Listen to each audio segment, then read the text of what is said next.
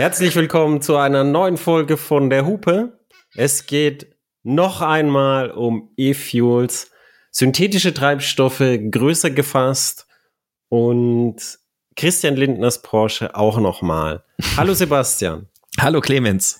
Christian Lindners Porsche. Ich weiß schon, bei dem Thema E-Fuels, ich sehe es jetzt schon kommen. Wir werden da, wir werden da irgendwann die Verteilungskämpfe zwischen Porsche-Fahrern an der E-Fuels-Säule sehen. Ja, ich weiß nicht, ob wo wir das äh, noch erleben werden. Ich habe äh, gestern mit, mit dem Energiesparkommissar äh, geredet über das Ende der fossilen Heizung, wo wir uns einig waren, das werden wir auch nicht mehr erleben. Aber es ist eine schöne apokalyptische Vision. Aber lass uns doch mal zum äh, Dings, äh, zum zum Einstieg äh, nochmal zurückgreifen auf, was hat dich denn bewegt?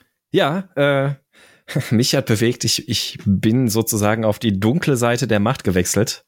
Ähm, und ich habe mich tatsächlich, bevor ich das gemacht habe, ein bisschen dafür geschämt, so dass ich mir bei meiner Verlobten erstmal eine emotionale Rückversicherung holen wollte, ob ich das oh, jetzt, jetzt, jetzt ethisch erstmal überhaupt machen kann. Ja, okay, das, ist, das muss jetzt zum Tesla gehen, wenn es so emotional wird. Das ist es, ja. Und ich habe korkst. Ja, ich habe ja, ich habe ja ein Model 3 äh, geholt äh, Firmenwagen-Leasing für mich.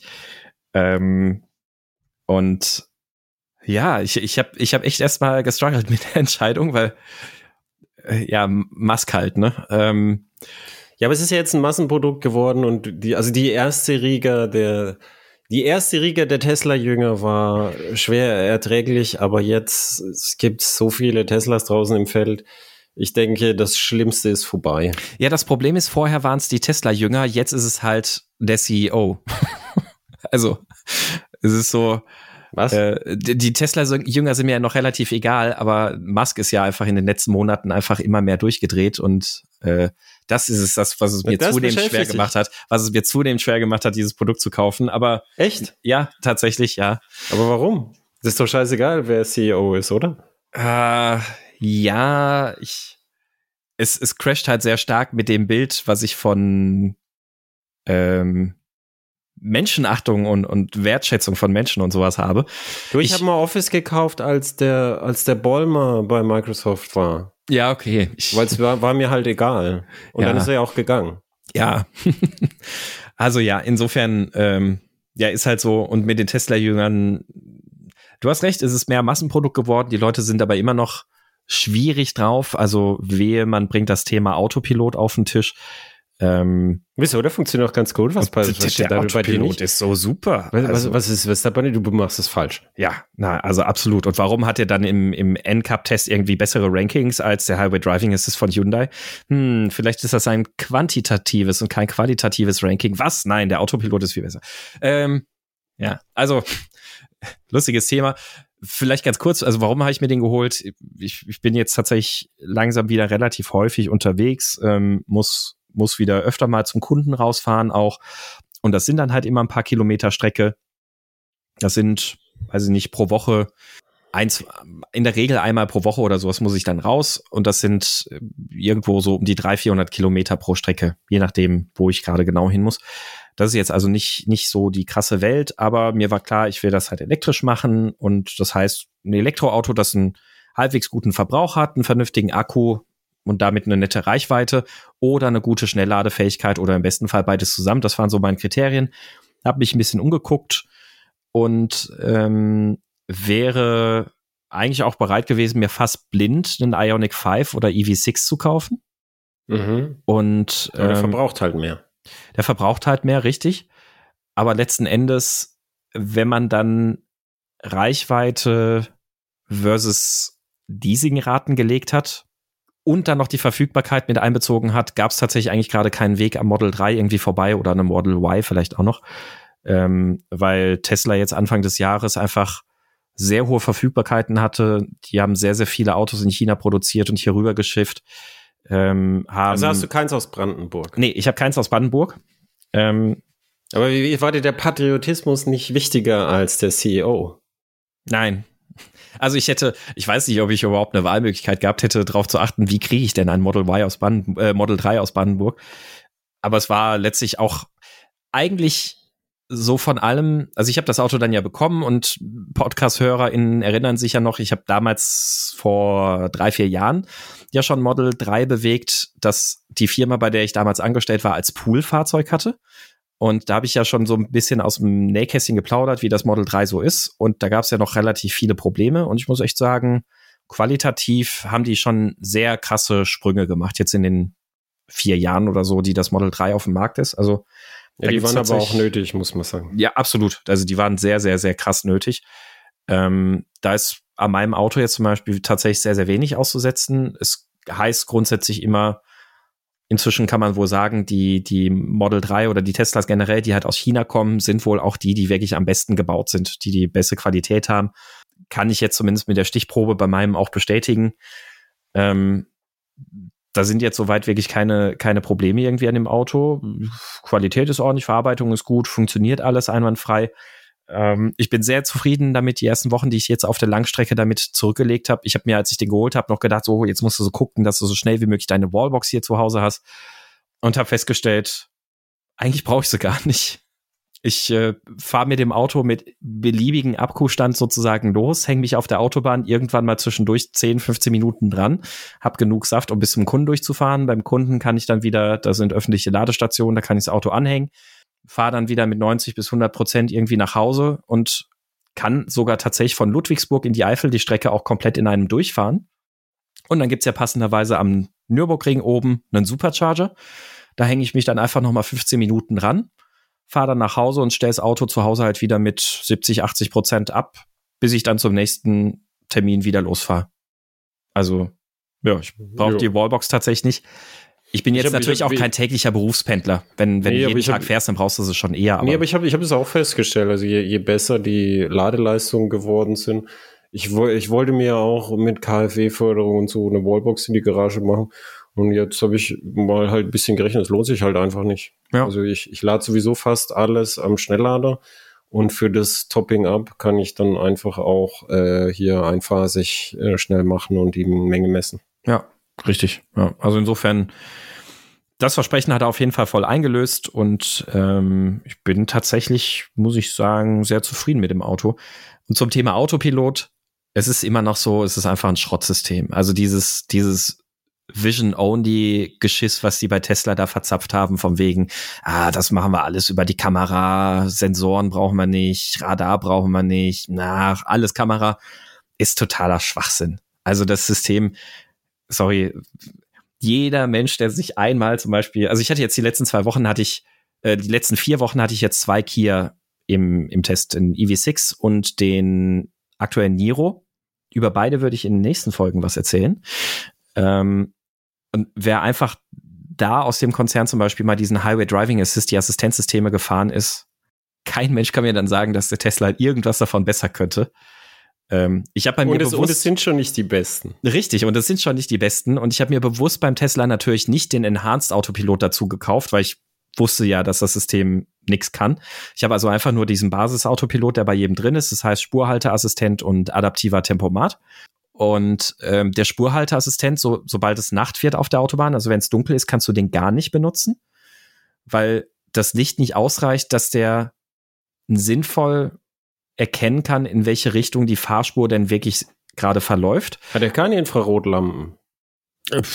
Wahrscheinlich hat er es, aber das Problem ist, dass, dass er trotzdem mit den Kamerainformationen dann irgendwie nichts Sinnvolles draus gemacht kriegt, weil er schon tagsüber wenn du auf einer leichten, also zweispurige Autobahn, du bist auf der linken Spur unterwegs und du fährst eine ganz, ganz, ganz, ganz leichte Linkskurve. Also nicht so, dass die nicht einsehbar ist, sondern einfach nur eine leichte Krümmung. Dann kann er im Verlauf dieser Kurve schon nicht mehr einschätzen, ob das der LKW auf der rechten Spur, auf der rechten Spur ist oder auf der eigenen Spur. Und fängt oh. dann an, immer mal wieder so rumzuzuckeln und das Tempo ein bisschen zu reduzieren. Dann macht er wieder doch rauf und dann wieder Tempo raus. Oh ja, das ist wie ähm, bei Volkswagen. Ja, und das ist halt nachts noch mal umso ähm, um Faktor X größer. Also kannst du nicht wirklich benutzen. Ja, zum Beispiel, wenn du dann Spurwechsel hast, machst ein Tempomat an, bis der dann mal anfängt zu beschleunigen, das macht er super, super zäh und langsam.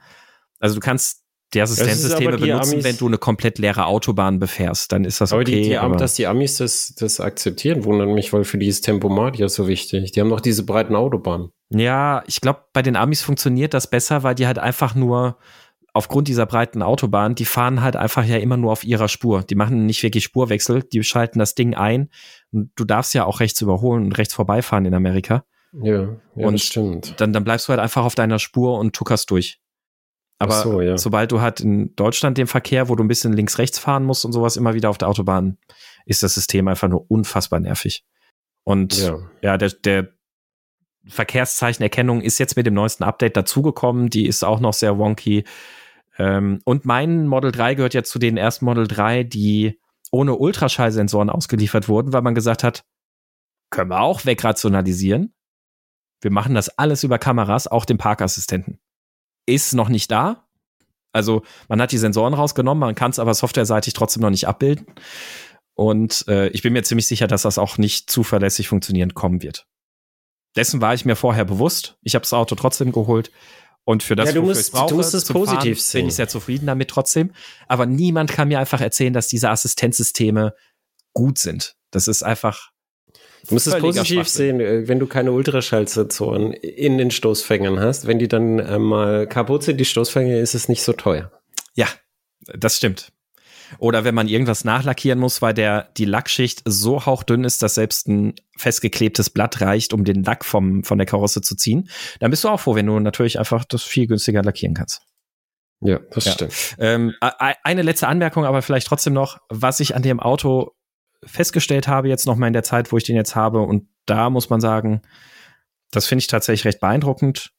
Tesla hat ein, und das ist mir irgendwie jetzt erst noch mal so richtig bewusst geworden, sie haben einen sehr konsequenten Weg verfolgt, wie sie denn die Komplexität in einem Auto maximal möglich reduzieren können. Also, die haben ja die Anzahl Steuergeräte massiv reduziert. Mit dem Ultraschallsensor ist jetzt auch wieder sowas. Vieles davon geht auch in eine falsche Richtung oder ist total dämlich. Trotzdem, das ist mir jetzt einfach nochmal aufgefallen. Es ist wirklich erstaunlich, wie massiv sie die Komplexität mit Bauteilanzahl, äh, unterschiedliche Steuergeräte und, und, und reduziert haben in dem Auto. Und ich glaube, das wird auch ein Weg sein, der die Autoindustrie prägen wird und nicht ohne Grund, dass Tesla so eine krasse Marge hat.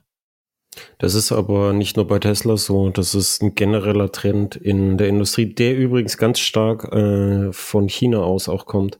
Also Mhm, richtig, ja. Virt- Virtualisierung, also mehr Rechenleistung und dann ähm, Virtualisierung statt viele Steuergeräte. Das ist ein genereller Trend. Ja, aber er ist halt, glaube ich, schon ein Stück weit auch durch Tesla und wie du auch sagst, die chinesischen Hersteller echt angeschoben worden, dieser Weg.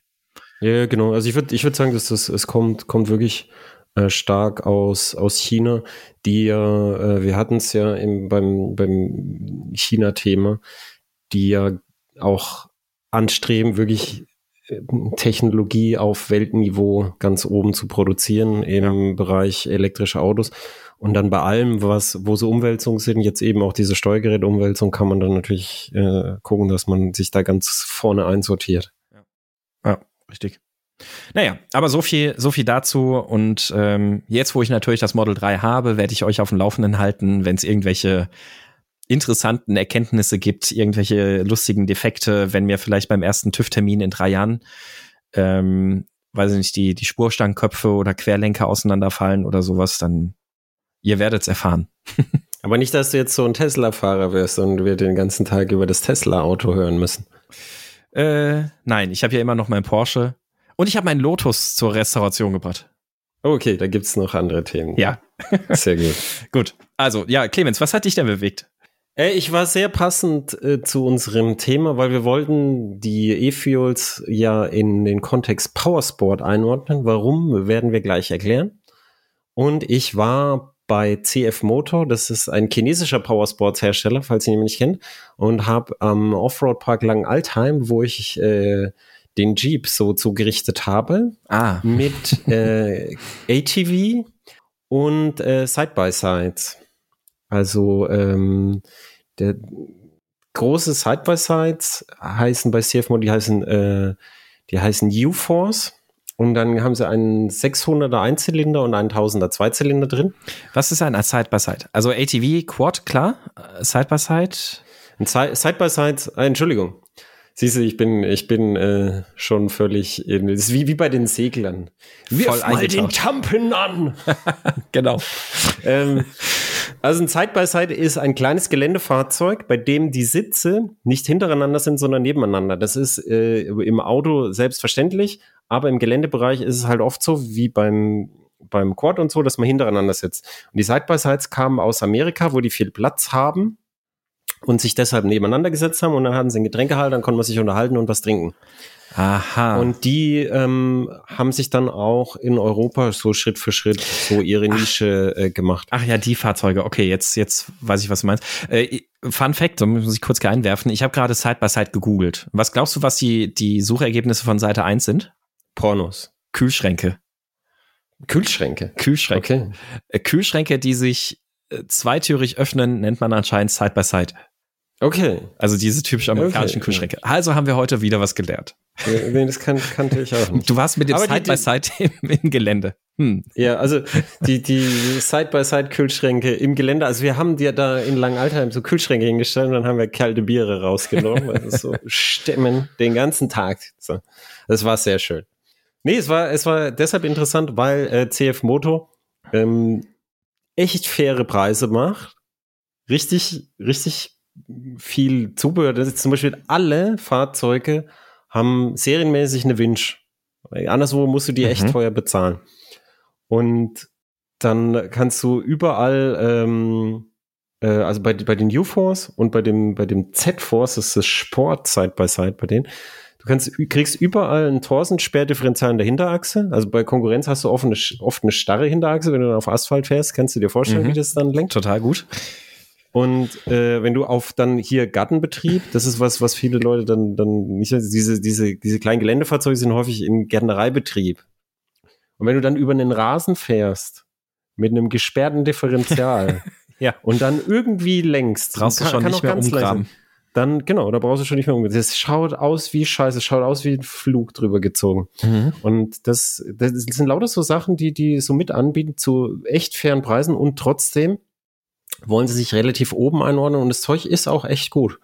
Und ich, ich war erstaunt tatsächlich, wie gut diese Side-by-Sides funktionieren und mir der Kleine eigentlich besser gefallen mit dem Einzylinder, weil bei dem gibt's halt einfach Vollgas und, und ähm, also er hat 30 kW und dann, dann, dann kannst du ganz gut dosieren und der hat so weichere Dämpfer und dann, wenn du so richtig, weil es ist ja nicht meins, weißt du, kannst dir vorstellen, wie ich das dann geprügelt habe und dann, dann, dann kann es mal sein, dass es durchschlägt, aber der Komfort ist halt höher und der Tausender, der hat halt dann härtere Dämpfer und das, Gas ist, Gaskennlinie ist, ist eigentlich ein bisschen zu spitz, würde ich sagen und die eigentlich ist, ist der kleinere sogar für die ganzen Alltagssachen der bessere, der größere fährt nicht mal irgendwie nennenswert schneller.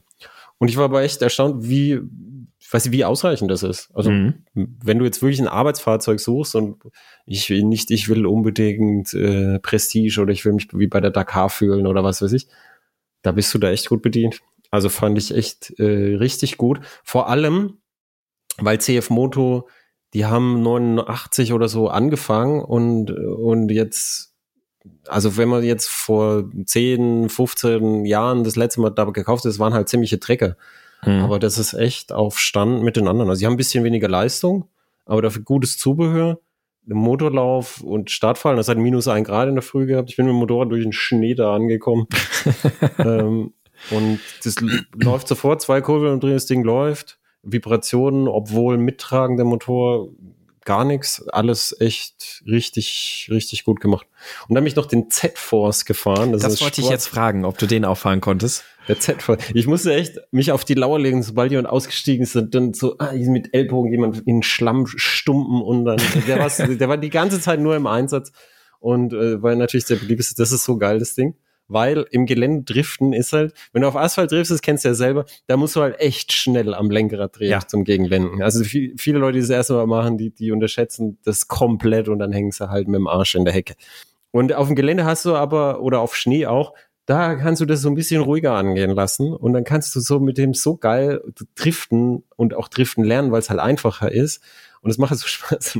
Der war die ganze Zeit nur auf Hinterachsantrieb gestanden. Also keiner hatte irgendwie, oh, jetzt ich, ich mache jetzt eine schwierige Trailpassage, so ein Hinterachsantrieb und dann gib ihm, gib ihm. Mhm. Und er hat auch nur, äh, glaub, 68 kW oder so. Und er fährt so, der fährt knapp 60. Und dann, dann ist aber, wenn du, wenn du halt dir eine, eine ausreichend geländige Strecke aussuchst, ist das halt schnell genug. Und CF Moto, die Händler lassen das für dich schon zu als land- und forstwirtschaftliche Zulassung. Da musst du dich da nicht drum kümmern, das ist die einzig sinnvolle Zulassung. Also jetzt, jetzt ich, ich mach's mhm. mal kurz, wir wollen hier nicht so lange aus. Das ist die einzig sinnvolle Zulassung für solche Fahrzeuge, dass du halt auch die volle Leistung haben kannst. Und wenn das nur 60 fährt, dann dürfen äh, deine Kinder mit 16 schon den Z-Force fahren wenn sie äh, einen landwirtschaftlichen Grund haben und der, ich würde sagen, der findet sich schon, weißt du, bring ja, Vater mal was zu trinken an der Weite. Die, die Eier müssen aus dem Hühnerstall geholt werden. Genau. Da fahre ich hier mit dem Z-Force mal hin, Hühner, danach legen sie drei Monate nichts. Ja, geil. Aber ich habe gesehen, das Ding kann sogar 120 fahren. Aber klar, dann für die landwirtschaftliche Zulassung ähm, den auf 60 zu drosseln, das ergibt natürlich dann Sinn. Genau, aber den, der, der 120 ist, glaube ich, der Sport R. Ähm, der ist dann. Ach so, ja, war, ja, richtig, ja. Da weiß ich gar nicht, ob der dann, ähm, ob der dann eine äh, LOF-Zulassung hat. Das müssen wir gucken. Aber die, die Dinge sind cool. Die sind wirklich cool. Und ich habe an, äh, an dich und an Axel gedacht und gedacht, wir müssen uns eigentlich mal drei von den Dingern da holen. Ja. Weil bei Canem gibt's gibt's die Dinge mit Maverick ein bisschen größer mit einem Turbo-Dreizylinder mit 200 PS. Ja. Just say. Und dann kann man so in verschiedenen Größen und Leistungsklassen und Hersteller so, so rund um die Welt ein bisschen mal äh, Zunder geben. Und damit würde ich gerne überleiten zu, zum Hauptthema, weil da, das ist, das ist halt so ein Bereich, wo, ähm, wo Benzin auf lange Sicht auch weiterhin sehr sinnvoll sein wird. Ja. Richtig. Der Du hast das, äh, du hast das ja schön überschrieben, der Powersports-Bereich. Und der Powersports-Bereich, ja, was verstehen wir darunter? Alles, wo es eher um, um Sportfahrzeuge geht. Genau, geht es ne? geht's um Sport und, Sport und Spaß und Hobby. Äh, dann Land- und Forstwirtschaft äh, nimmt man so mit ins Boot, weil die große Überschneidung haben. Also kleine Geländefahrzeuge, Kleine einfache Geländefahrzeuge, Motorräder. Sportwagen übrigens nehme ich immer mit in Powersports und wir sehen es auch bei Porsche. Mhm. Die ganze Palette soll elektrifiziert werden, aber der 911 soll halt den äh, Boxer behalten und damit ist es halt so ganz typisch so, so Powersports und, und deshalb ist Porsche da auch äh, mit drin in dieser großen Siemens-Anlage in Patagonien unten, weil das halt für diese Nische sehr, sehr sinnvoll ist. Und jetzt, jetzt möchte ich den Kontext setzen, nämlich es geht wirklich um die Nische. Diese ganzen Diskussionen mit, äh, dass wir alle E-Fuels tanken morgen, sind natürlich völliger Hirnriss. Ja. Es gibt, also es gibt ein paar Tröpfchen überhaupt, also in, in Haruoni, da in Patagonien in der Anlage, da sind jetzt die ersten Tröpfchen. Keine Ahnung, wer die kriegt. Wahrscheinlich erstmal Porsche, und dann später, wenn, wenn höhere Leistungen rausholen, dann auch Porsche, nämlich für ihre Veranstaltungen, für die ganzen Experience Center und für was weiß ich.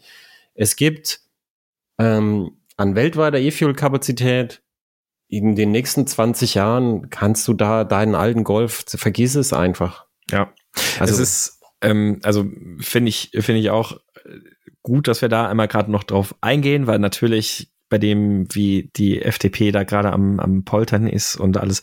Ähm, es gibt eine schöne Studie vom ähm, Potsdamer Institut für Klimafolgenforschung. Oh, nee, nicht die. Nicht die? Okay. Ja, okay, sag die Studie. Okay. Ähm, die, die ist jetzt gerade gerade diesen Monat nämlich rausgekommen und die haben, die haben sich mal angeguckt, so wie viel E-Fuels gibt's denn und wie viel E-Fuels wird es möglicherweise geben mit unterschiedlichen Prognosemodellen. Ähm, und naja, die sind halt zum Schluss gekommen, selbst wenn man überoptimistischerweise davon ausgehen würde, dass E-Fuels oder die Produktion von E-Fuels ähnlich schnell wachsen könnte wie die Bereitstellung von Solarenergie, selbst dann werden in ungefähr, äh, also in, in etwas über zehn Jahren bis 2035, selbst dann hätte man nur maximal mit allen globalen Angeboten an E-Fuels 50 Prozent der unverzichtbaren Bedarfe in Deutschland gedeckt. Also mit der gesamten überoptimistischen Aussicht, was an E-Fuels produziert werden könnte. Global würde man nur 50 Prozent des unabdingbaren Bedarfs in Deutschland decken. Was ist mit unabdingbarem Bedarf gemeint? Äh, Luftfahrt, Schifffahrt und Petrochemie. Jo.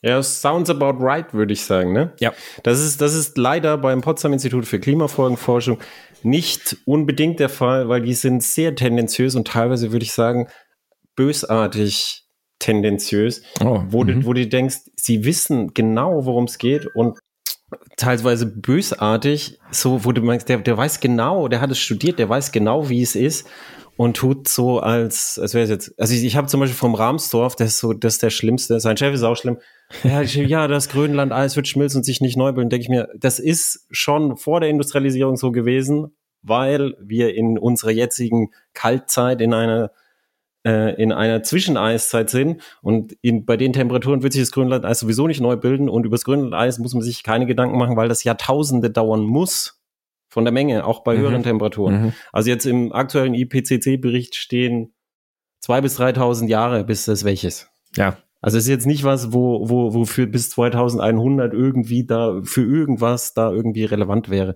Und er tut aber so, und der weiß das, ganz sicher, der ist nicht blöd. Mhm. Und dann, tut, dann rührt er das so rein, um, um dann noch weiter Alarm zu machen. Und ich, das ist wie die DOH, das ist halt so eine Firma, die lebt von Alarm. Also ich finde die super unangenehm. Jeder, der, der die, die sieht, sollte, sollte in die andere Richtung rennen und bei, bei, dann bei, dann schon bei der IPCC lesen.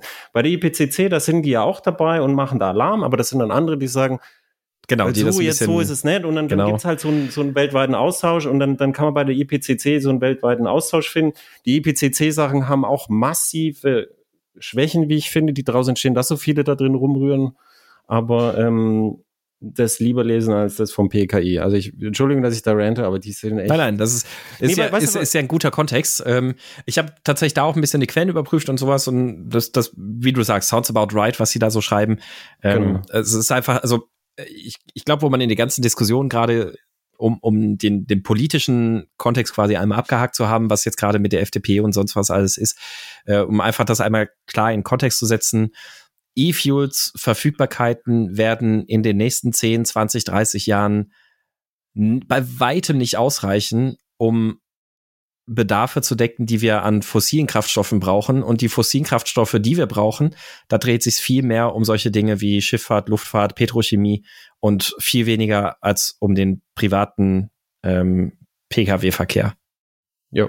Und, ja, das ist genau. und das, das ist einfach, diese ganze Diskussion ist total, totaler Schwachsinn eigentlich, die da gerade passiert, weil, ja. Ähm, Aber ich, ich verstehe es auch dann nicht. Weißt du, äh, hier also der, der Habeck hat den Wissing verteidigt und ich verstehe auch warum, weil das stand so im Koalitionsvertrag. Genau, drin. ja. Mhm. Und dann, dann, dann ist es wirklich so, hat der Habeck auch recht, ähm, die, die EU-Kommission hätte dann halt irgendwie noch ein Passus reinmachen. Und ich verstehe nicht, warum der nicht drin ist. Die, die müssen nur sich die Blätter angucken und sehen, es ist eh scheißegal. Gebt, gebt dem Lindner sein Porsche-Benzin, gebt dem Wissing seine Zusage, schreibt's rein. Es gibt eh nichts. Weißt du, kannst du, weißt du so, ich verlange einen Feenstaubpassus. Ja, hier hast du. Gibt's ja. eh keins. Ja. Ich glaube, das einzige Problem ist halt einfach, man muss es so formulieren, dass, dass es bei einem Verbrennerverbot ausschließlich halt auch um E-Fuels geht und nicht um normale fossile Kraftstoffe, weil ansonsten haben wir halt im Zweifelsfall in zehn Jahren den Salat, dass über E-Fuels über oder über die E-Fuel-Möglichkeit die Möglichkeit besteht, weiterhin Verbrenner zuzulassen und diese Verbrenner am Ende dann doch einfach nur weiterhin mit fossilen Kraftstoffen betrieben werden, weil keine E-Fuels verfügbar sind. Und dann genau, haben wir am Ende einfach diese, und dann haben wir halt einfach die Scheißsituation, dass wir halt aufs Unendliche hinaus Autos bauen, die fossile Kraftstoffe verbrennen. Das glaube ich auch, dass das wahrscheinlich die Angst ist, weil die einfachste Möglichkeit, um den Ampelkoalitionspassus zu erfüllen, wären ja andere Tankstutzen. Mit einem anderen Tankstutzen können aber jeder einfach dann sich so einen Adapter dahin schnöpseln. Ja, genau. Und, und dann wird es nicht ja. funktionieren. Ja. Und die, die Alternative ist, mit Zertifikaten und Kommunikation an der Tankstelle, das wird kein, kein Tankstellenbetreiber mitmachen. Ja. Das und dieses Thema Technologie offen und sonst was, was die Leute fordern, ja, selbst mit einem Verbrennerverbot wird an E-Fuels geforscht, weil sie halt für andere Bereiche benötigt werden. Genau. Ganz easy. Äh, wir, haben, wir haben noch andere synthetische Treibstoffe heute, über die ich gerne sprechen würde. Ich würde aber gern eins vorab sagen. Jetzt haben wir diesen Kontext gesetzt. Warum wir den Kontext Bausport gesetzt haben, ist wegen der geringen Mengen. Also Powersports-Bereich, Luftfahrt, Schifffahrt, also so, so Hochenergiebereiche, wo äh, auch jetzt zum Beispiel Motorrad. Also die, diese Motorrad, Motorradreise-Enduro mit Akku ist rausgekommen und ähm, das, das, das ist technisch gut, aber es ist einfach, es ist schwierig. Ich würde es nicht kaufen. Und du meinst die, meisten Leute würden nicht Energica, kaufen. ne? Die Energica Xperia, mhm. genau. Das ist eine elektrische Reise-Enduro. Das ist ein gutes Motorrad. Ähm, haben sie auch beim Gewicht ein bisschen was gemacht. Aber es ist einfach, also weißt du, die Leute fahren halt mit sechs Kumpels in die Alpen. Mhm. Das, das kannst du mit dem Ding nicht, nicht so machen. Schon, selbst wenn du die Zeit mit so einer laden willst, findet dann abseits der, der großen Ladeparks an der Autobahn, findet dann einfach mal halt was, wo du sechs Motorräder gleichzeitig laden kannst, mhm. weißt du? Nur, nur so. Ja. Also das, das, das ist keine Ahnung, wo der Weg dahin geht. Es wird sicherlich die Nische elektrischer Motorräder größer sein, aber es ist generell im Powersport so, dass Benzin uns da noch eine Zeit lang begleiten wird, glaube ich, und dass das auch sinnvoll ist, weil es scheißegal ist. Ob, ob jetzt jemand einen Ferrari hat und ein paar Kilometer fährt, ist scheißegal. Darauf kommt es an. Es kommt auf die großen Batzen, auf die Massen an. Ich ja. glaube, die meisten Leute wissen nicht, wie viel, wie viel, äh, wie viel Energie und wie viel fossile Energie wir durchhauen jeden Tag. Also so, ich, ich habe mir eine Notiz gemacht, warte, der weltweite Erdölverbrauch hat 15 Milliarden Liter pro Tag überschritten. Und das war, oh. das ist jetzt keine neue Nachricht, das war, glaube ich, 2019. Mhm. Ähm, also es ist viel. Mhm. Und die ganzen Sachen, die wir jetzt vorstellen, sind, sind deshalb so, so Nischen für Spezialanwendungen und für, für kleine Sachen, wo man so, so, wo es halt nicht zu ersetzen ist. Der, der Gedanke ist, dass man das meiste auf Strom macht und wo es nicht zu ersetzen ist, hat man solche Sachen. Ähm, für ein weiter wie bisher gibt es keine Alternative zu fossiler Energie. Das mhm. ist, du, du kannst gern selber recherchieren, jeder kann gern selber recherchieren, das ist einfach so. Für den Preis und in diesen Mengen gibt es keine Alternativen. Nicht heute, nicht morgen, nicht in zehn Jahren und auch nicht 2050. Mhm. Weil die ganzen synthetischen Treibstoffe außer der Mengenverfügbarkeit als zweites Problem haben, dass sie vergleichsweise kostenintensiv sind. Das heißt, wenn wir 2050, wenn wir dann halt Kapazität aufbauen für jetzt 2050 gibt es an jeder Tankstelle halt so richtig synthetische Treibstoffe, dann werden die nicht für zwei Euro da sein. Also wie es heute jetzt ist. Ja.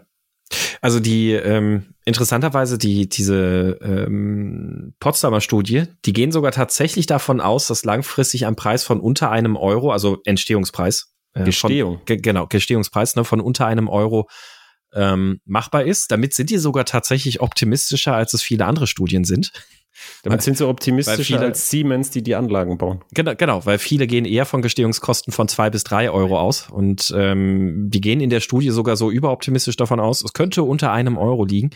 Aber selbst wenn es halt unter einem Euro liegt, wenn man dann überlegt, was da ja dann wieder an, an äh, Transportgewinn, Steuern und sonst was dann oben drauf kommt, also zum, zum Vergleich vielleicht, der ähm, Diesel Diesel hat aktuell einen Gestehungspreis von ungefähr 45, 46 Cent und kostet am Ende, ja, gut das Vierfache aktuell. Ja. ja. Das heißt also bei. Und Siemens, Siemens rechnet über den Gestehungskosten mit sehr günstigen solaren Produktionsanlagen in, äh, in Afrika, mhm. also wirklich nah am Äquator in Afrika, langfristig mit Gestehung. Siemens Energy, die, die wirklich die Anlagen bauen, die, mhm. die, die das recht gut wissen mit so 1,30. Mhm. So, und jetzt rechnest du mal Faktor 4 oben drauf, dann bist du halt bei 5 Euro. Genau. Und ähm, selbst wenn das Ding vielleicht dann vielleicht steuerbefreit ist oder sonst irgendwas, dann lass es halt 4 Euro sein. Ja, es ist aber auch, die, die, die Elektroauto-Freaks haben ja auch gehofft, dass der Fahrstrom irgendwie steuerbefreit ist. Das ist stimmt. das passiert? Also hat, hat der deutsche Staat schon, schon mal irgendwie großzügig auf Steuern verzichtet von Pkw-Fahrern? Ich ja, kann das, mich nicht erinnern. Das ist richtig, ja. ja, also insofern sehr unwahrscheinlich, dass das steuerfrei wäre dann plötzlich. Und ja, gut, dann fällt vielleicht die CO2-Abgabe davon weg. Ähm, aber dann bist du immer noch bei viereinhalb Euro oder so. Ne? Genau. Und dann auch wieder im Powersports-Bereich ist es halt, wo man sagt, ha ja, heute gebe ich Gas, heute leiste ich mir das, weil es halt optional ist. In der Luftfahrt ist dann halt auch so, ha ja, muss ja, und wird Fliegen halt entsprechend teurer. Ja. Und ähm, dann im Pkw-Bereich wird es halt dann so sein, irgendwie, dann, dann wird halt also wenn wenn es wirklich jetzt so wäre, 2050 ist, hast du die Wahl zwischen E-Fuels an der Tanke für 5,50 Euro und, äh, und Strom für was, was würde der Strom kosten? 80 Cent die Kilowattstunde wahrscheinlich. Hm. Ähm, ja, wir müssen die Inflation ein bisschen ja, beachten. Ja, ja. ja. ähm, dann, dann wird halt elektrisch fahren günstiger sein. Ja, das ist richtig, ja. Das, äh, das, das ist, ist einfach so. Ja. Ähm, also jetzt, jetzt nur, es, es gibt keine alte, wenn es für so, für so weiter wie jetzt, äh, muss es fossil sein. So, also wer, wer sagt, es muss so weitergehen wie jetzt, der muss halt fossil äh, muss irgendwie Werbung äh, beziehungsweise Parteien wählen, die fossil äh, Dings sind. Die gibt's glaube ich gar nicht mehr bei uns, oder in Europa. Ich bin Partei mir relativ sicher, dass die AfD und irgendwelche so, AfD. ähnlichen Ableger im Ausland durchaus Freude davon sind. Oh, und die CDU ist doch auch die, die, Sind doch, die sind doch auch noch Fracking-Befürworter und so ein Kram, oder die, nicht? Die, die, die CDU hat doch uns den CO2-Aufschlag äh, hier beschert. Das war unter der Ägide Merkel. Ja, aber das, das heißt ja nicht, dass das die Motivation Umweltschutz ist. Doch, das war doch, das war also die die die die die Klimafolgenkosten bis 2100 hat ein ein sehr fein rechnender äh, Nobelpreisträger, nämlich der Herr Nordhaus, ausgerechnet und hat da gesagt, das Beste wäre eine CO2-Bepreisung von ich angefangen bei bis und so. Und angelehnt an diesen Ideen kam dann unter der Ägide Merkel, wie gesagt, der CO2-Aufschlag äh, auf die ähm, äh, auf Erdöl und äh, damit auch auf das Benzin stimmt. und Diesel. Aber ich glaube, in der Hinsicht muss man sagen, Merkel nicht immer gleich CDU. wenn ich mir, wenn ich mir so einen März angucke, dann ich weiß nicht. Ich könnte mir vorstellen, dass der sehr großer Freund davon ist, wenn man äh, irgendwo noch mehr fossil wieder per Fracking und sonst was aus dem Boden holt. Immer, solange immer solange es halt nicht in Bayern ist äh, und die CSU Sturm rennt. Immer wenn jemand mehr zeigt, muss ich an dieses Bild denken, wo sie ihn auf diesen Vampirkopf, den Klaus Kinski oder so damals, dieser uralte Dracula-Film, und dann, äh, meine Seele ist in sieben Hedgefonds versteckt. so Bild, ich, ich, immer irgendjemand mehr zeigt, muss ich an dieses Bild denken. Es war sehr nachhaltig beeindruckend.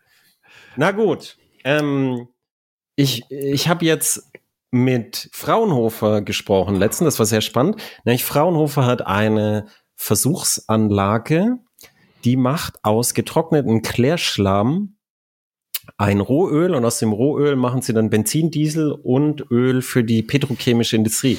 Da kann man sich mhm. zum Beispiel vorstellen, dass jetzt äh, Outdoor-Kleidung. Ich weiß nicht, ob du den Skandal bei, bei äh, North Face da mitgekriegt hast. Die, die haben, äh, die wollten irgendwie so eine Erdölfirma nicht beliefern und der Erdöltyp hat gesagt, ja, eure ganzen Klamotten sind aus Erdöl und jetzt lieferst du mir nichts.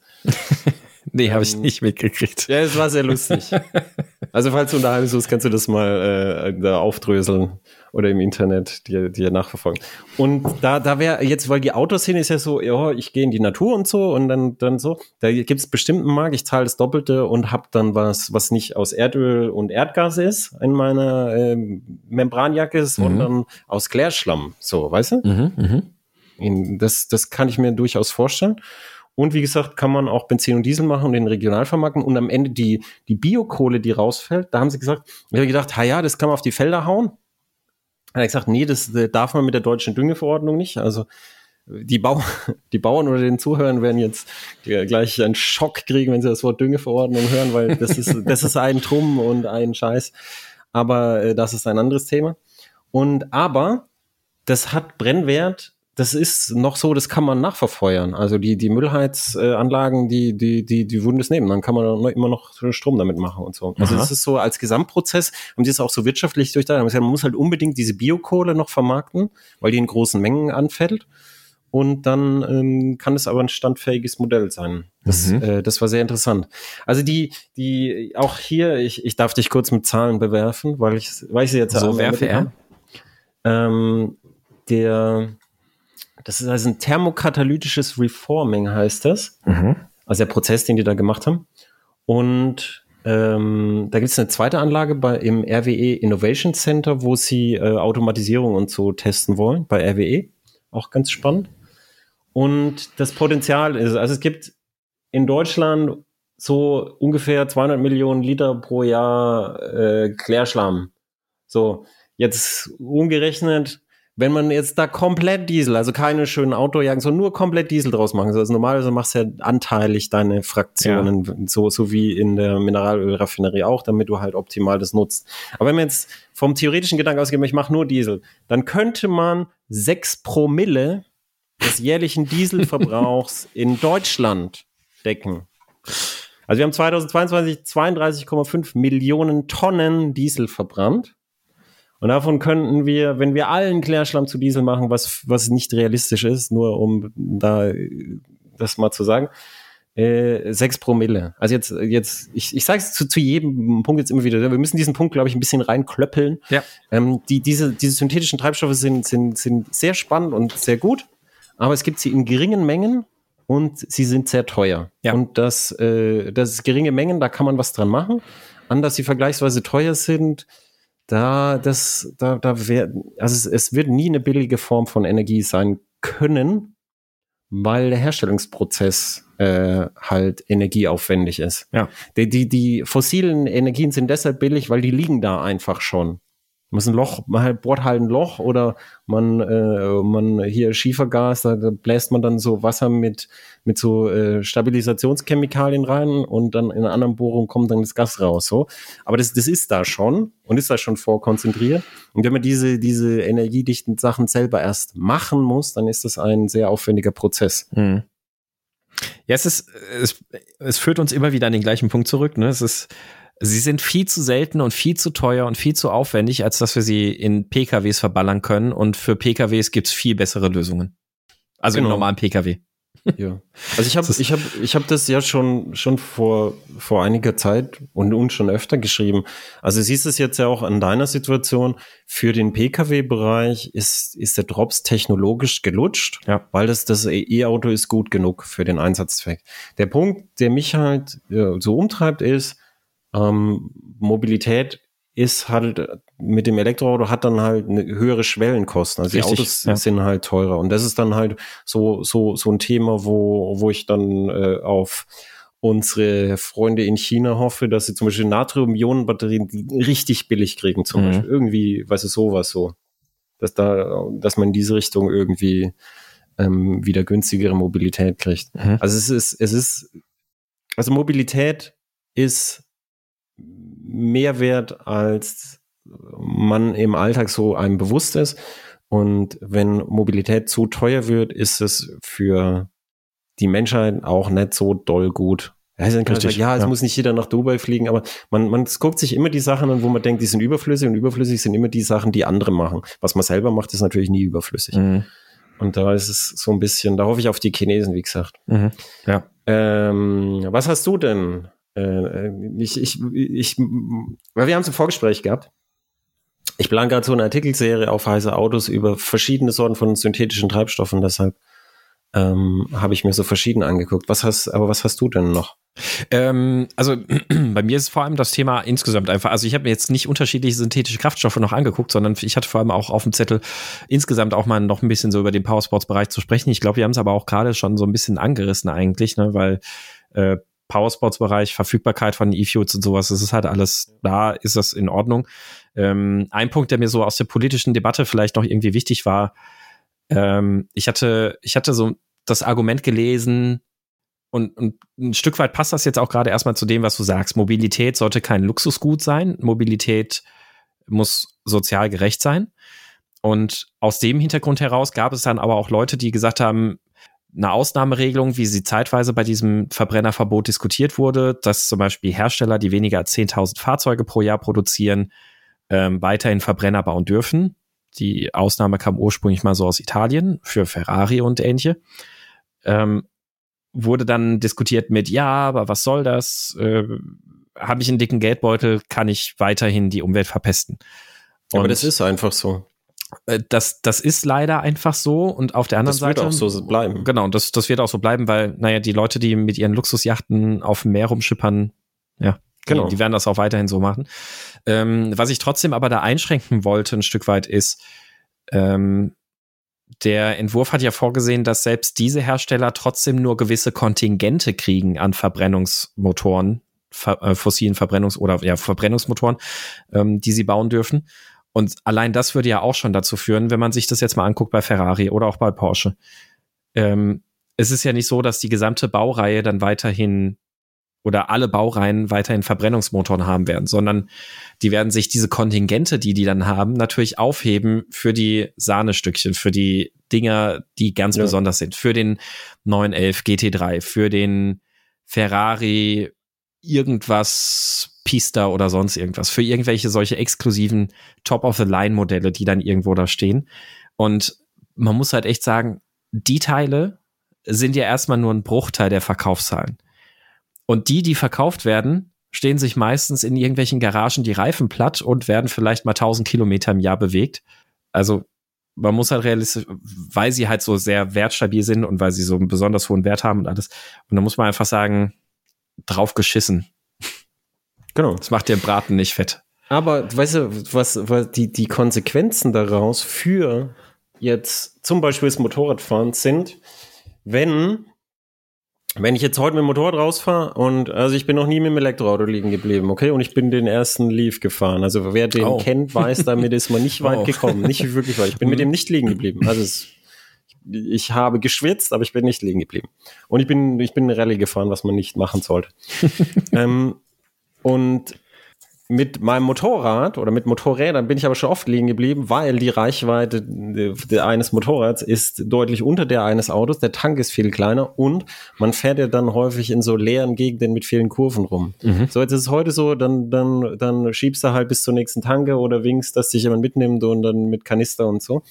Aber wenn jetzt, wir gehen mal ein paar Jahrzehnte weiter, dann, weißt du, wenn die Autos bevorzugt elektrisch ihre Energie aufnehmen, dann werden diese Tankstellen halt alle weg sein. Weil ja. die lohnen sich dann nicht im Betrieb. Ja. ja. Und dann fährst du halt mit deinem Motorrad rum und dann musst du echt wissen, ich glaube, dann, dann, dann, dann wird es essentiell wichtig werden, dass du ein Navi hast, das die aktuelle Tankstellensituation kennt und das du regelmäßig updatest, damit du überhaupt äh, noch irgendwo halt äh, Benzin entsprechend gibst, weil die halt entsprechend, die Verkaufsstellen werden entsprechend weniger werden. Also ja. wer war das? Total wollte den Benzinverkauf aufgeben? War das total? Ja, äh, total möchte ihr gesamtes äh, Kraft, äh, ihr gesamtes Tankstellennetz verkaufen, ja. In Deutschland, ja, genau. genau, ja.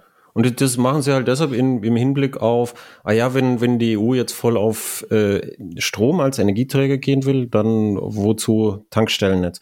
Und dann werden wir halt natürlich weniger Tankstellennetz haben. Und dann habe ich mich mit Jürgen Stoffregen, das ist, äh, der hat bei BMW gearbeitet und ist jetzt in Rente ähm, und hat aber auch Vorträge gehalten an äh, der Uni für die Maschinenbaustudenten. Der, äh, wir haben uns unterhalten, wenn, also wenn, wenn dann die Autos alle elektrisch fahren, der ganze Technologietransfer, also die, weißt du, die Autos fahren vorne weg mit äh, zu entwickelnder Technik und dann fällt hinten was runter und dann machen wir das kleine und schrauben es ans Motorrad. Mhm. Und der oder oder jetzt an Side by Side oder was weiß ich. Das sind Steuergeräte, das sind ABS-Pumpen, das sind äh, Bremsaktuatoren, das sind Servos, alles Mögliche. Die, das fällt dann alles weg. Und da, da werden wir dann zum Beispiel die sehr, sehr auf Indien hoffen müssen, dass die Inder uns Motorradtechnik entwickeln, weil das ist halt die Motorradnation, äh, damit wir, weiß damit wir die Technologie nicht verlieren. Mhm. Weil das Technologieniveau, das wir heute haben bei Motorrädern, können wir nicht halten von Motorrädern aus. Das ist gestützt aus dem Autobereich. Und wenn, wenn der da wegfällt, also wenn, wenn halt keiner mehr Steuergeräte halt, oder wenn es viel weniger Steuergeräte halt für, für Automotoren gibt, dann irgendwie für Motorräder da noch was anpassen. Das werden halt dann entsprechend wenige Spezialisten noch machen. Ja. Ja, das, ist, das ist tatsächlich ein guter Punkt. Ich meine, was, was Tankstellen angeht, das ist ja, ja, es, es wird dann diese Situation einfach ein bisschen umkehren. So vor ein, zwei Jahren war es noch so, da musstest du sehr genau gucken, wo fahre ich denn mit dem Elektroauto hin? Ähm, da wirst du da vielleicht irgendwann sehr genau gucken müssen, wo fahre ich denn mit dem Motorrad hin und ist da irgendwie eine Tankstelle in der Nähe? Genau. Ähm, wird sicherlich auch da die Frage sein, inwieweit sich das Ganze irgendwie dann, weiß ich nicht, auch deutlich autarker aufbauen wird, dass die immer, also dass das eher so kleine Zapfsäulen stehen, einzeln irgendwo auf dem Land, die auch nur eine EC-Lade, äh, Quatsch, eine EC-Bezahlfunktion haben oder irgendwas. Ähm, aber tatsächlich, was du sagst, ja. Ja, aber du hast ja lauter Vorgaben. Das ist ja, ja, ja, das ist ja, also das ist ja ein hochbrennbarer Stoff und hast ja, hast ja teure Vorgaben. Und vor allem ich, der Stoff muss ja auch angeliefert werden weiterhin. Ne? Ich meine, bei Strom legst du halt eine Stromleitung. Das ist relativ ja, wobei, unproblematisch beim. Wobei, wobei halt jetzt Sachen anliefern ist nicht so das Thema. Aber wenn du da, wenn du da halt sowas bunkerst, dann hast du ja voll die Sicherheitsvorgaben. Also Deutschland ist ja mhm. ächzt ja in jeder Hinsicht unter der Über Überbürokratie. Versuch mal irgendwie, beziehungsweise hast du ja gerade, wir haben es gerade davon. Hier, Mieterstrom. Stichwort Mieterstrom, mehr muss man nicht sagen. ja. Einmal einfach mal in Google eingeben und, und, und lesen. Genau. Super Lektüre über Bürokratie. Genau, einfach einmal kurz überlegen, ihr hättet ein Zweifamilienhaus, ihr verbietet eine Wohnung, ihr habt eine PV-Anlage auf dem Dach und möchtet den Strom an eure Mieter verkaufen. Einmal kurz genau. einlesen. Viel Spaß. Ja, genau. Das ist, es ist, es ist wirklich, ist wie in Schilder. Können, ja. wir, können wir fürs Fernsehen nicht besser erfinden. Und da glaube ich nicht, dass es, dass es dann die, diese vielen kleinen Tankstellen geben wird. Also die gibt's jetzt zum Beispiel in Afrika oder so gibt's sowas. Äh, da gibt's aber null Regulation. Also selbst wenn es da jetzt Gesetze gibt, die halten sich halt da nicht dran, diese, diese ähm, Tankstellen am Straßenrand. Da schöpft einer mit der Kelle da raus und dann siehst du schon, es ist trüb und so. also weißt du, das ist nicht, mhm. das, das ist nicht vergleichbar.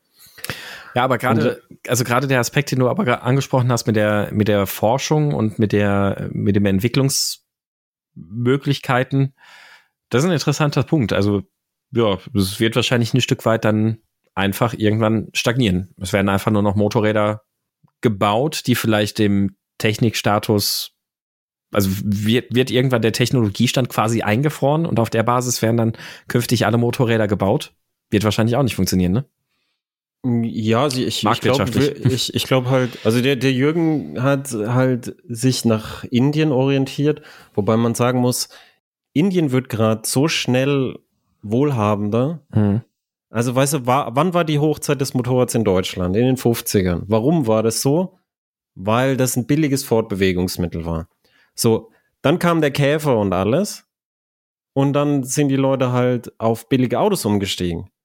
Das hat in Indien schon angefangen und es wird schnell weitergehen. Das heißt, wenn, wenn Indien nicht mehr die weltweite Nummer eins Motorradnation ist, dann haben die halt auch nichts mehr da irgendwie zum zum Abgeben an, weißt du, dass, dass die dann irgendwie Technologie Richtig, da ja. entwickeln, sondern dann, dann wird's halt, wird's halt klein und nischig werden und dann, dann wird der ganze Bereich halt nicht mehr, nicht mehr halt davon profitieren können vom, vom Autobereich. Und wie gesagt, ich glaube nicht, dass, dass der technologische Stand dann einfriert, sondern ich glaube nicht, dass das, das hohe Niveau, das wir jetzt haben, überhaupt gehalten werden kann, mhm. ohne dass wir, ähm, dass wir die Synergien vom Autobereich haben. Ja. Glaube ich nicht. Sehe ich nicht. Gleichzeitig sehe ich, sehe ich ähnlich, ja. Und gleichzeitig glaube ich auch, dass Indien, was Verbrennungsmotorräder angeht, glaube ich auch nicht allzu lang so groß ein Thema sein wird. Weil ich glaube, Indien, ja, Motorradfahrernation Nummer eins, aber die fahren ja überwiegend auch eher kleinen Hubraum, also Motorräder mit kleinem Hubraum und fahren in der Regel ja auch eher kürzere Strecken damit.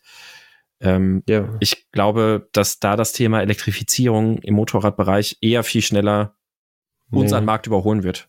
Nee. Meinst du? ich nicht. Hm. Nee, ich bin, ich bin mit den Innern ganz gut immer in Kontakt, hm. weil dadurch, dass es das Nummer eins Motorradland ist, alle Studien, die, die im Motorradbereich sind, die guten, sind, ähm, kommen aus Indien. Das ähm, ICCT zum Beispiel hat eine Abteilung für Zweirad und das sind nur Inder. Und das, das, was, was Indien jetzt gerade macht, ist, sauberere Verbrennung und vielleicht Mildhybridisierung und so für diese kleinen Maschinen. Da, da gehen sie jetzt gerade hin. Und in den Schulen, die es bis jetzt gibt, ist bei den Kostenfaktoren das, das so Elektroroller und das, was es jetzt gibt, ist viel zu teuer für das Niveau in Indien. Hm. Aber wie gesagt, ich denke, das wird so sein, wie wir sehen es ja auch in China. Hm. China ist Indien ein bisschen voraus auf der Spur in Richtung mehr Wohlstand und der Anteil der Zweiräder, also in China war es es ist noch überhaupt nicht lang her, da war das eine komplette Fahrradnation. Dann war es eine komplette Motorradnation. Und jetzt kaufen sich die Leute alle Autos, weil sie jetzt den Wohlstand dazu haben. Mhm. Das würde in Indien überhaupt gar nicht anders sein. Und wenn sie sich dann Autos kaufen, dann ist halt einfach die Frage, ob die Technologie vom Elektroauto dann vom Schwellenwert, von Schwellenkosten so niedrig ist, wie gesagt, Natrium-Ionen-Batterie und so, dass, äh, dass das so ist. Und das kann gut sein, weil, weil dann irgendwie ihr, ihre asiatischen Nachbarn vor allem China, werden dann halt schon mal so ein paar Fakten geschaffen haben. Wir haben ja über den, den Hualong gesprochen, ja. der für 5000 US-Dollar so solche Autos für jetzt, du, du lebst jetzt in Indien und mein erstes Auto und mein erstes neues Auto, weil jetzt kann ich es mir leisten, ich arbeite in IT und so, so sowas kleines Auto wie ein Hualong, ich kaufe mir den jetzt, ist doch super. Ja. Da wirst du ja nicht. Stell dir vor, es ist Monsun und dann kannst du entweder mit deiner Bajaj fahren oder du kannst in einer trockenen Kabine sitzen und die Heizung da anmachen. Ist doch no contest. Mhm. Ja. Ja, aber ich, ich persönlich glaube trotzdem, dass das Thema Elektrifizierung Motorrad in Indien und China wahrscheinlich das viel schneller überholen wird. Also du sagst natürlich Kosten und sowas, aber ich glaube, bis dahin hat sich das mit den Kosten auch schon ein Stück weit dann eher relativiert. Also bis zu diesem Zeitpunkt, wo wir, da, wo wir ja gerade davon sprechen, dass äh, Verbrennungsmotoren und die, die Entwicklung für Motorräder darunter leiden wird, dass in der Autoindustrie kaum noch an Verbrennungsfahrzeugen geforscht wird. Also jetzt gerade ist es so die ganzen kleinen Sachen, also so, so, so geringe Reichweiten, kleine Batterien, äh, lohnt sich ja schon ähm, teilweise elektrisch zu machen, zumindest für den Export nach Europa. Mhm. In China auch so, weil du halt gezwungen bist. Also die, mhm, richtig, die, die ja. fahren aber, die fahren aber Bleiakkus, okay? Ja, ja. Das sind ja, super weiß. einfache Geräte. Ähm, das ist jetzt auch nicht wirklich was Wünschenswertes, weil Blei sehr giftig ist. Ja. Und dann, dann, die, die basteln dann halt größere Akkus zusammen und so. Du weißt, das, das ist da ja recht hemsärmelig. Kannst du da an der Straße einfach frische Akkus da aufladen.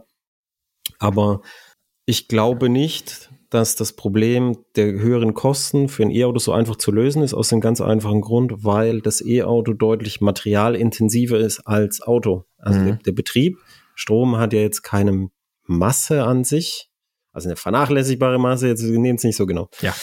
eine, eine, und, aber durch die Masse der Herstellung, hauptsächlich aus dem Akku, ist halt die, die Materialintensität höher und die wird sich noch sehr lange in höheren Kosten niederschlagen. Hm. Ist dann halt so, die höheren Kosten des Autos wir müssen halt über Total Cost of Ownership dann niedriger liegen als, als mit Benzin oder mit Diesel. Das ist ja oft so.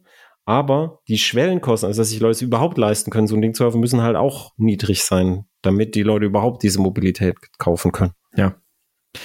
Aber jetzt lass uns einmal noch äh, zu unserem Thema noch in die Zukunft blicken. Jetzt machen wir noch mal wieder. Ach so, äh, äh, ja, ja. Ähm, darf ich, darf ich noch äh, andere synthetische Treibstoffe nennen? Oder ja, bitte. Zuerst in die Nein, Zukunft? ja, bitte. Sollen wir am Ende in die Zukunft? Genau, gucken? wir gucken am Ende in die Zukunft. Äh, ich, ich entstaube schon mal die Glaskugel und dann können wir das gleich zusammen machen. Wir haben jetzt ganz viel schon in die Zukunft geguckt. Ich wollte noch andere, damit die Leute es auch wissen, äh, für, weißt du, andere Sachen, die es, die es sonst noch so gibt, weil E-Fuels sind ja die aus Strom. Mhm. Das steht im Namen schon drin. Ähm, es gibt aber viele Methoden, synthetischen Treibstoffe herzustellen. Und eine davon ist die Firma Synhelion, die beobachte ich schon länger. Das ist so aus der ETH Zürich hervorgegangen, weil die haben da mit so einem Katalysator aus C-Oxid haben die halt aus äh, CO2 und Wasserdampf äh, halt äh, Synthesegas gemacht. Und dazu haben sie das Ding einfach heiß gemacht. Und die machen es jetzt so, die machen so eine, so eine äh, solarthermische Anlage, so lauter Spiegel, die sich auf den Punkt konzentrieren. Damit kriegen sie bis zu 1500 Grad Prozesswärme und mhm. haben auch einen Wärmespeicher, damit sie in der Nacht noch laufen können. Und dann machen die nicht per Elektrolyse, sondern per Thermolyse erzeugen die dann, äh, wie gesagt, Synthesegas und machen dann daraus Treibstoffe. Und die ersten paar Tropfen, die da rauskommen, sind vermarktet für äh, den Flugverkehr. Äh, die wollen in bis 2020 ein paar tausend Liter Synfuel in Deutschland herstellen, ein paar tausend Liter. Wie gesagt, ich habe vorhin Zahlen genannt, das ist nichts. Ähm, 2025 soll eine kommerzielle Anlage in, in Spanien äh, entstehen. Die soll 1,2 Millionen Liter im Jahr liefern. Jetzt auch, jetzt, das klingt groß, das ist auch nichts, okay? Mhm. Ähm, und Synhelion selber spricht vom Jahr 2050 bis die Methode, ich zitiere, signifikant zur Treibstoffproduktion beitragen könnte. Okay. Also nur, dass auch könnte. hier, mhm. dass auch hier äh, entsprechend realistische Dinge sind. Auch hier, das ist eine super interessante Methode und die wird ihren Platz im Puzzle finden, aber es wird nicht fossile Treibstoffe ersetzen. Mhm. Und das letzte waren Algen. Da haben wir uns auch in der Vorunterhaltung ja. unterhalten die Mineralölkonzerne haben in den letzten, glaube 20 Jahren alle investiert in Algen. Die kann man dann ernten und dann kann man die in Prozessen, so ähnlich wie bei Fraunhofer, äh, kann man da Lipide rausquetschen und aus denen kann man dann Rohöl machen. Weil die haben sich gedacht, ja, wir irgendwie das fossile Rohöl, so ist es auch entstanden und wir können diesen Prozess ja ein bisschen hier kurz schließen und technologisch darstellen und äh, sind dann aber halt drauf gestoßen, dass, äh, dass die Kosten für sowas halt enorm hoch sind und kürzlich ist jetzt der letzte Sponsor solcher Aktionen ist jetzt von den Mineralölkonzernen ausgestiegen, hat es aufgegeben, weil es, äh, es zu teuer war. 370 Millionen Euro oder so haben sie investiert. Die Forscher, die, die, die Anlage, sie wollten dann im Meer Algen anbauen, weil du brauchst dann unendlich viel Platz. Mhm. Die Forscher haben gesagt, also so, so das Doppelte hätten wir gebraucht, damit man überhaupt ein Forschungsergebnis hat und er findet es sehr schade.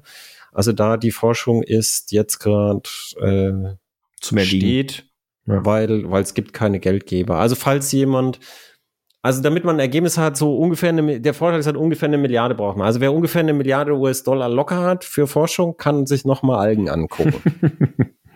ich gucke nochmal kurz aufs Konto. Äh, nein. Ja, du, vor allem, du kriegst, du kriegst halt dann nur ein Ergebnis dafür. Der sagt dann, der Forscher sagt dann, am Ende vielleicht sagt der Forscher ja, ja, also, wir haben es jetzt angeguckt, das Ergebnis ist nein. Mhm.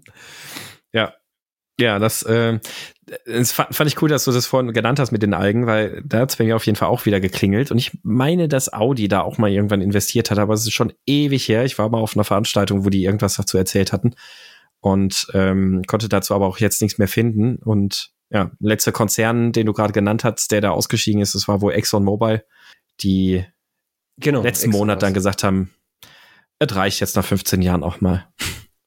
Ja, einfach weil es ist ihm zu teuer geworden. Ja. Also es ist, die, die Hoffnung war auch bei einem Mineralölkonzern wahrscheinlich, ah ja, wir machen so weiter wie bisher, nur dass wir bauen dann unser Öl selber an im Meer, mhm. wo, wo es Platz gibt und wo wir auch dann, weißt du, so wie, wie auf einem fremden Planeten einfach so Stakes setzen können, dieses Meer gehört jetzt uns. Ja. Äh, aber hat halt nicht geklappt. Ja. Vielleicht, vielleicht muss man auch sagen, vielleicht ganz gut so, weil der Gedanke, dass Mineralölkonzerne da irgendwie Millionen Quadratkilometer Meeresoberfläche da als ihre Claims für Algenzucht beanspruchen, ist, ist vielleicht nicht gar nicht so attraktiv. toll. Nee. Also stell dir vor, du willst da jetzt durchfahren mit deinem Segelboot und dann kommen die da angefahren und sagen, ja, nee, wir züchten hier Algen, da musst du jetzt aber 1000 Kilometer Umweg fahren. Mhm. ja. Äh, ja, ja, aber jetzt können wir gucken. Genau, jetzt machen wir noch mal ganz kurz den Blick in die Glaskugel. Und zwar wir sprechen ja explizit über den Powersports-Bereich heute. So, und äh, wir, wir wissen, der Powersports-Bereich macht nur einen Bruchteil äh, des gesamten Pkw-Verkehrs aus. Und ähm, wenn wir jetzt mal überlegen, in 20 Jahren vielleicht, ach, keine Ahnung, lege mich nicht auf den Zeitraum fest, aber wir gucken mal ausreichend weit in die Zukunft wo es ein Verbrennerverbot gibt, also Verbrenner-Neuzulassungsverbot gibt. Und jetzt habe ich halt natürlich, wir haben hier noch unsere Motorräder zu Hause stehen.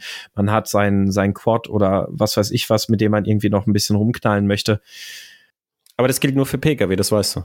Ja, ja, ja, das geht nur für Pkw, genau richtig. Also wir gehen auch davon aus, Motorräder werden weiterhin ganz normal zugelassen werden können. So, ne, aber keine neuen Pkw halt mehr.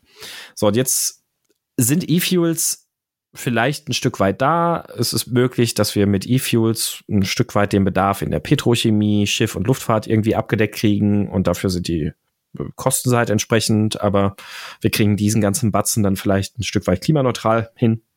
Brauchen wir im Powersports-Bereich dann überhaupt E-Fuels? Nö. Nein, weil es scheißegal ist. Richtig, ne? Also ob, ob jetzt Powersports E-Fuels verbrennt oder fossile Treibstoffe, ist vollkommen egal. Da geht es hauptsächlich drum also weißt du, Powersports ist ja naturnah oft, also so Trialsport, Endurosport, diese, diese Geländesachen. Motorradfahren nenne ich auch naturnah. Mhm. Ja, genau, du willst auch schöne Landschaft haben. Und dann, dann, dann hast du ja, weißt du, genau, Motorradfahren, die Alpen und so, und dann gibt's natürlich einen größeren Wunsch, so wie im Autobereich auch zu sagen, äh, ich, ich mache es naturnah und dann will ich halt, dass das irgendwie möglichst verträglich ist für, äh, für jetzt nichtmenschliches Leben auf der Erde.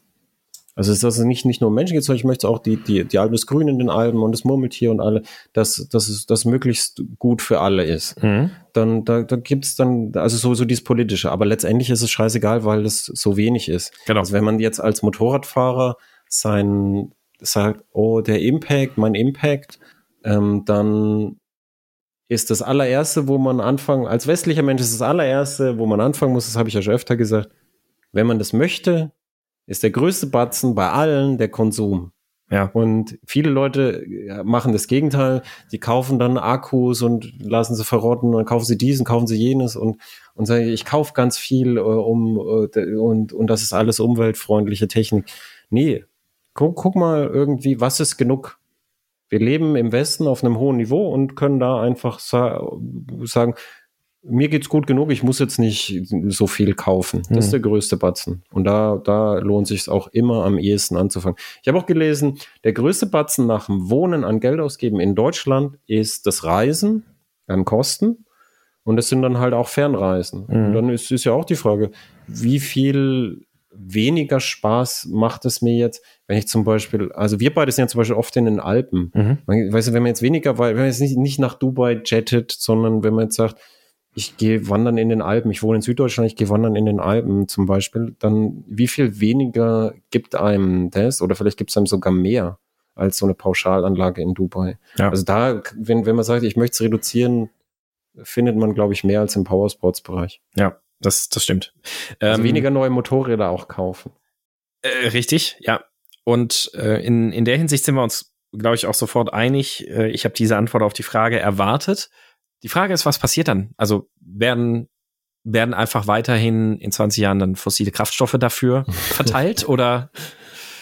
Was, was passiert in 20 Jahren? Also, jetzt, jetzt ich sag dir was, was, was viele nicht gerne hören wollen. Also, der globale Süden, wie er immer genannt wird, mhm.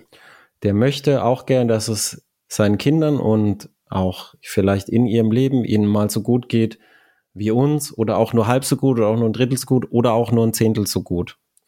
Und deshalb gucken die, dass die mit billiger Energie ihre Umstände verbessern. Die wollen einen Kühlschrank haben, dass ihr Lebensmittel nicht vergammelt. Die wollen vielleicht Mobilität haben und kaufen sich ein einfaches kleines Motorrad.